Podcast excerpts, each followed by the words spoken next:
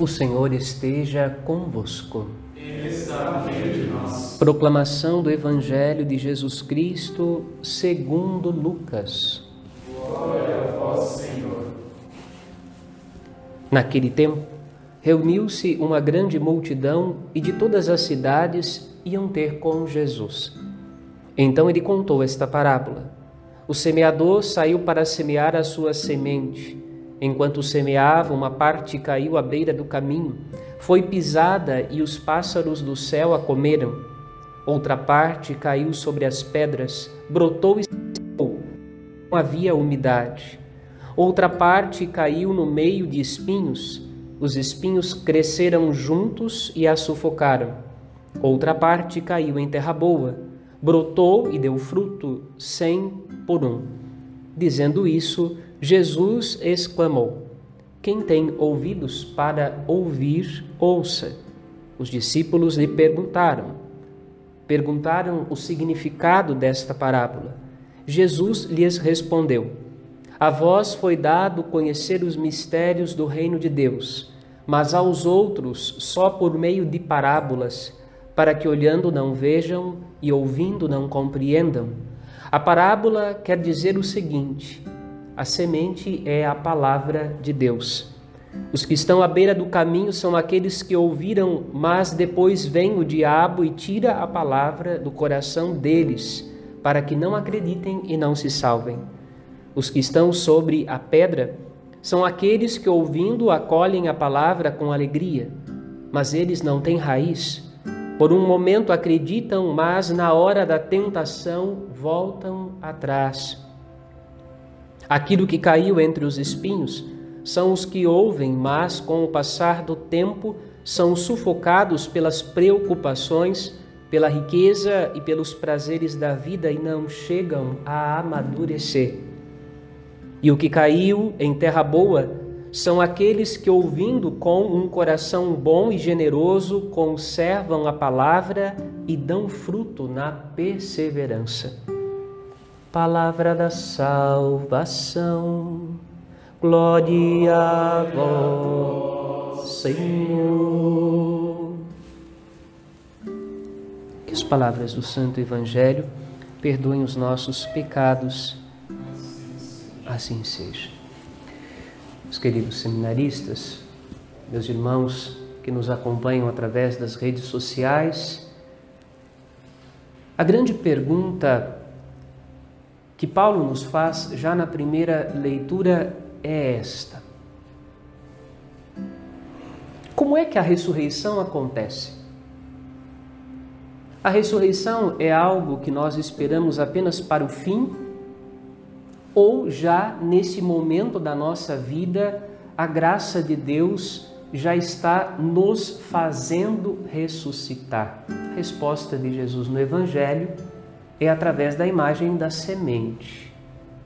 A semente ela é pequenina, ela é insignificante. Outra parábola falando da semente de mostarda, Jesus vai dizer que é dentre todas as sementes a menor, a mais pequenina, mas quando cresce, até as árvores do céu podem fazer ninho nesse arbusto que é o arbusto do grão de mostarda, que cresce do grão de mostarda.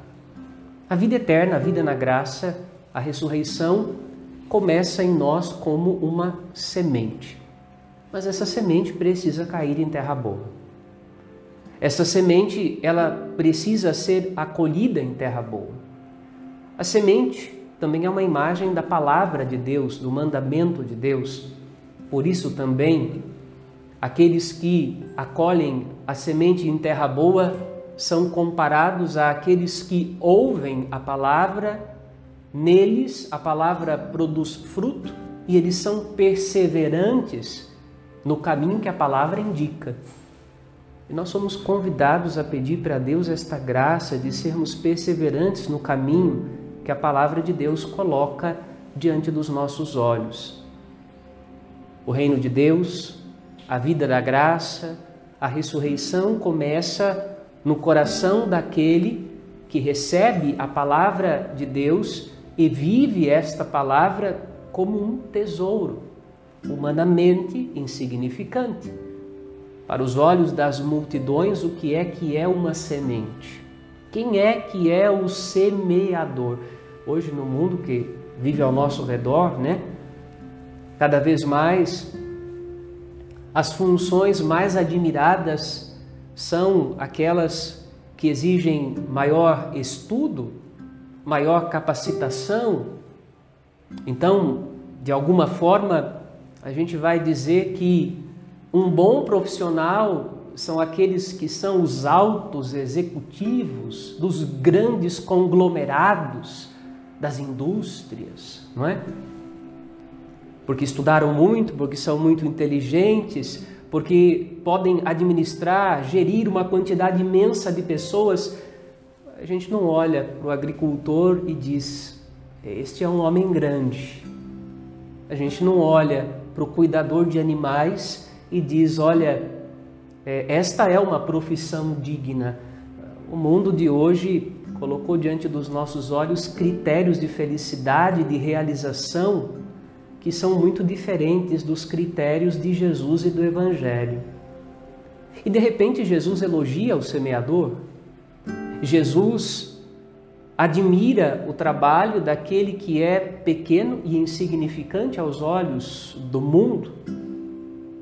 Também dentro da Escritura, o pastor de rebanhos é alguém que é reverenciado e, e é para quem Deus se revela.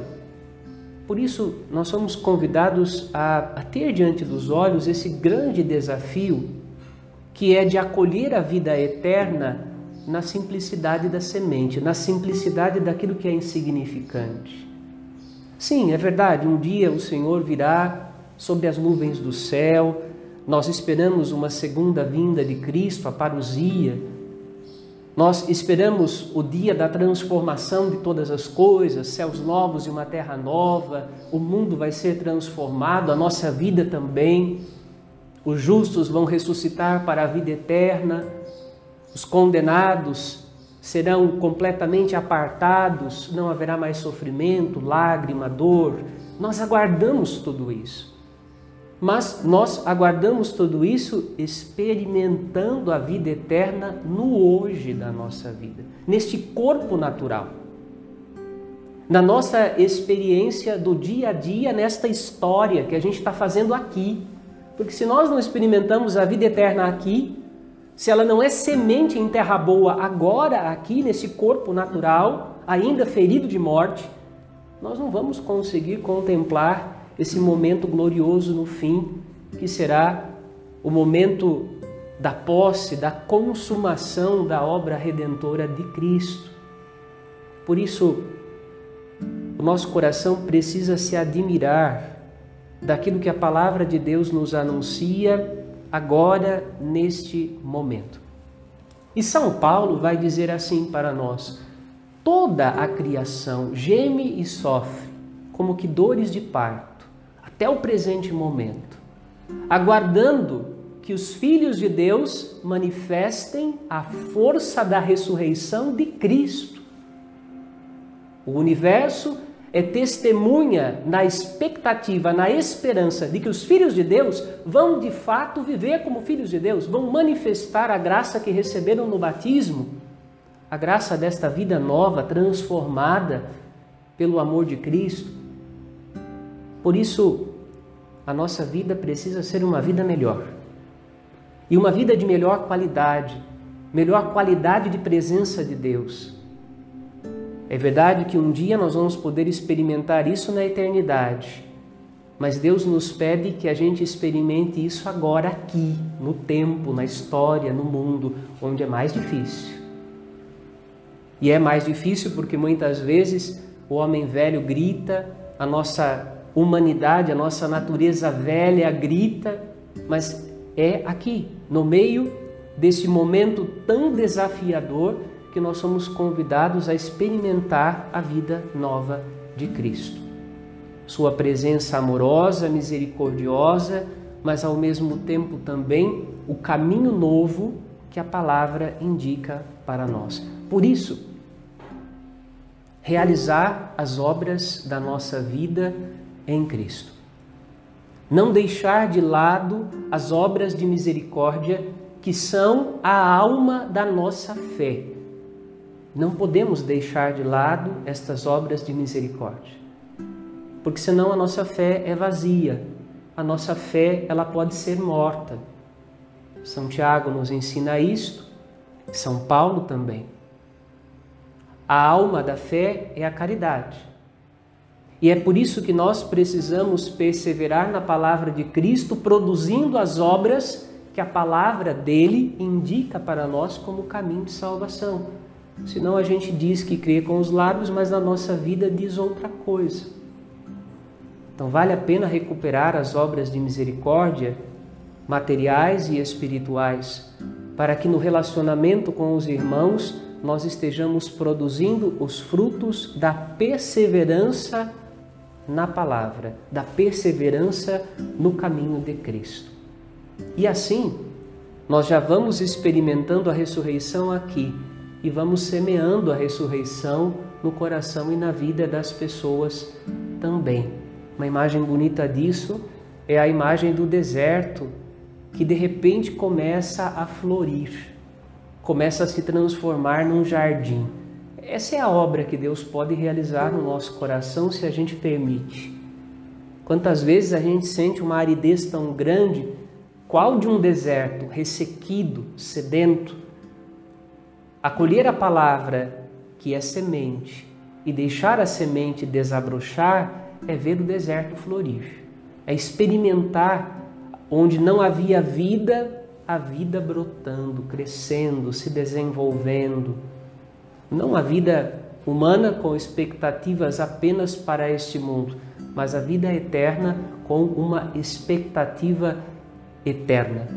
A expectativa da esperança que Jesus nos comunica, da palavra que ele nos ensinou e do caminho que ele deseja que nós sigamos juntos como comunidade cristã.